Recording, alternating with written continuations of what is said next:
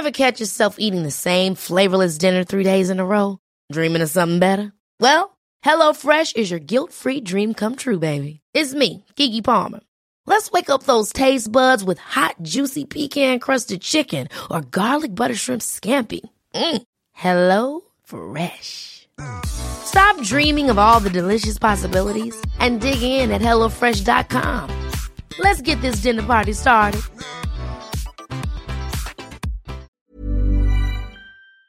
Que me parece muy interesante. La verdad son de esas cosas que, mire, vivimos con ellas desde el punto de vista político, administrativo, ya lo damos ya por hecho. ¿no? Pero ¿quién se había preocupado en los gastos que implica para el Estado o para las entidades de la República tener una representación de un gobierno estatal en la Ciudad de México? ¿Para qué sirven las representaciones de los gobiernos estatales en la Ciudad de México? Usted dígame para qué. Eh, hay una propuesta que me parece muy interesante que surge, que surge precisamente de Sergio Gutiérrez, quien es diputado federal, quien propone abandonar la práctica de la utilización de casas de gobierno. Lo tengo precisamente en la línea telefónica. Eh, diputado Sergio Gutiérrez, me da mucho gusto saludarlo. Bienvenido. Muy buenas tardes. Muchas gracias, buenas noches a ti y a tu auditorio. Eh, eh, dígame una cosa antes, eh, ¿usted por qué partido es eh, diputado? Yo soy diputado de Morena. Diputado por el Movimiento de Regeneración Nacional. Entiendo entonces que la preocupación es la austeridad, el ahorro de dinero y demás. Háblenos de su propuesta para eliminar las representaciones de los gobiernos de los estados en la Ciudad de México. Mire que si usted no lo plantea, nadie se hubiese acordado de que existen esas oficinas, ¿eh? Bueno, mira, eh, es una es una iniciativa un poco más amplia porque eh, nosotros partimos de la idea de las casas de gobierno primero. ¿Cuáles son las casas de gobierno?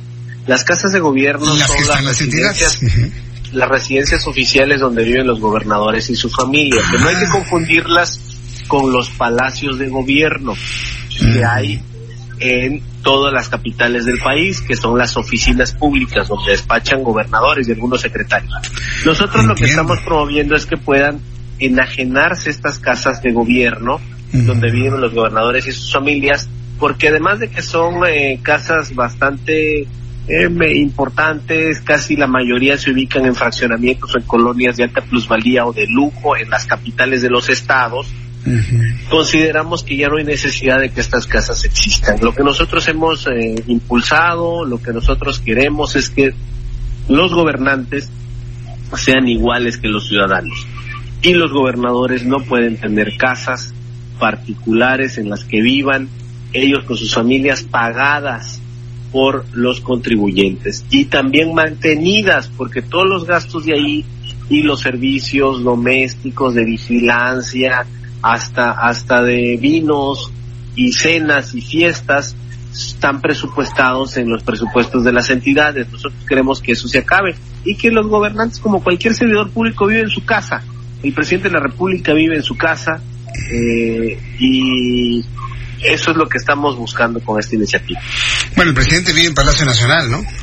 Bueno, tiene un departamento para pernoctar en Palacio Nacional cuando se cansa, pero ese cuando cuando Claro. tiene jornadas cuando tiene jornadas largas, ¿no? Y se le hace tarde. Pero lo, lo pregunto pero para- ese- por si pueden, a- lo pregunto por si se puede adecuar, pues algún departamentito, una recámara en los palacios de gobierno en un momento dado que necesiten Eso trabajar. muy ¿no? bien, eso, eso estaría muy bien, porque esas son oficinas públicas. Sí. Esas son oficinas públicas, no pasa nada con ese tema. Es más, algunos, algunos, por ejemplo, eh, policías.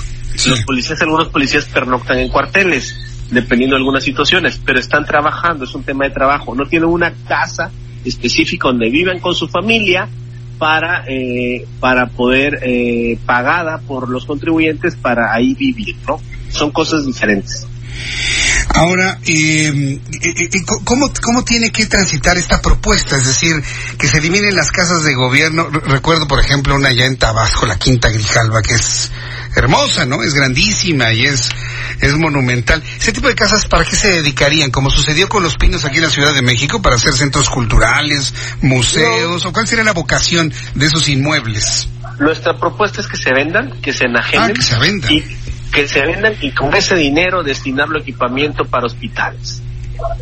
Entonces tenemos dos ahorros, tenemos la, el- el- el, pues el- la inversión en equipamiento para hospitales y el dejar de mantener esas casas que ya nos cuestan eh, pues bastantes recursos. Hay estados que tienen dos o tres casas de gobierno porque hay estados que tienen destinos turísticos bastante importantes, muy bonitos y entonces aparte de la casa de la capital hay una casa en alguna otra ciudad que es relevante. Entonces hay eh, gobiernos que tienen más de una casa.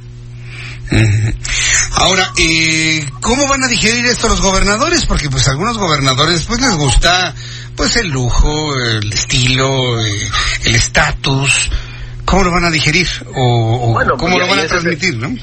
Y ese será un tema que, que habrá que, que, pues, plantearlo con ellos y socializarlo, pero si todos estamos en la idea de que lo que demanda la ciudadanía es austeridad, pues debiéramos de ir por ese camino. Finalmente, todos los gobernadores y todos los servidores públicos vivimos en algún lugar, podemos seguir viviendo en él sin mayor problema. Ahora, que esta es una propuesta, ¿no? Que evidentemente, imagino, irá para el per- próximo periodo ordinario de sesiones, diputado. Es una propuesta que estamos nosotros tratando de impulsar. Ahorita ya estamos en receso. Eh, el próximo periodo de sesiones se podrá ir viendo la evolución de esta iniciativa. Eh, desde su bancada en el Movimiento de Regeneración Nacional, ¿qué tan bien ha sido, qué tan mal ha sido recibida esta propuesta? No, no he tenido oportunidad de comentarla con los compañeros, pero va por las directrices que, que Morena tiene, va con la, con la línea y con la, lo que hemos impulsado en campaña, que es austeridad para los servidores públicos, austeridad para la función pública y que los gobernantes sean personas cercanas al pueblo. Correcto, bueno, pues a mí me parece muy interesante esto. Mire, y corrijo, y qué bueno que me corrigió, porque yo pensé que se trataba también de las representaciones de los estados en la Ciudad de México. Ahí ya hablando precisamente de casas y de inmuebles, ¿cómo ve usted las representaciones en la Ciudad de México? ¿Sí tienen alguna utilidad? Porque también son casas donde los gobernadores llegan, despachan, hacen y, bueno, pues promueven las entidades, pero ¿han funcionado desde su punto de vista? Yo creo que pudieran ser un poco más austeras si hay asuntos que los gobiernos de los estados ven en la Ciudad de México. Te pongo algunos ejemplos, por ejemplo, en algunos litigios. Algunos litigios necesitan tener domicilio en la Ciudad de México y desde ahí se administran o se ven algunas otras gestiones que hacen con secretarías. Es decir, sí pudiera tener una utilidad porque son oficinas. Esas, esas, esas son oficinas. A veces hay que dimensionar a lo mejor si algunas fueran necesarias o no. En otro programa de radio comentamos por la mañana que eh, hay algunas que están en colonias como Polanco, del Valle, Nápoles, que son colonias de alta plusvalía. A lo mejor valdría la pena evaluar si se pueden enajenar y hacer algo más austero. Bueno, pues eso me, me parece muy interesante. Vamos a estar muy pendientes. Esperemos que haya espacio para presentar y discutir esta propuesta en el próximo periodo ordinario de sesiones, porque ese es luego el reto, ¿no? Que se quedan en la fila y a veces se quedan en la congeladora propuestas interesantes como esta que nos ha presentado el día de hoy. Así es, vamos a impulsar para que salga adelante la propuesta. Bien, pues diputado, yo le agradezco mucho que me haya tomado la llamada telefónica y aprovecho para desearle felices fiestas, que tenga un buen arranque el 2020 y seguiremos en contacto. Muchas gracias. Gracias, saludos. Que le vaya bien. hasta Buenas luego. noches. Buenas noches. Es- Hi, I'm Daniel, founder of Pretty Litter. Cats and cat owners deserve better than any old fashioned litter. That's why I teamed up with scientists and veterinarians to create Pretty Litter. Its innovative crystal formula has superior odor control and weighs up to 80% less than clay litter. Pretty Litter even monitors health by changing colors to help detect early signs of potential illness. It's the world's smartest kitty litter. Go to prettylitter.com and use code ACAST for 20% off your first order and a free cat toy. Terms and conditions apply. See site for details.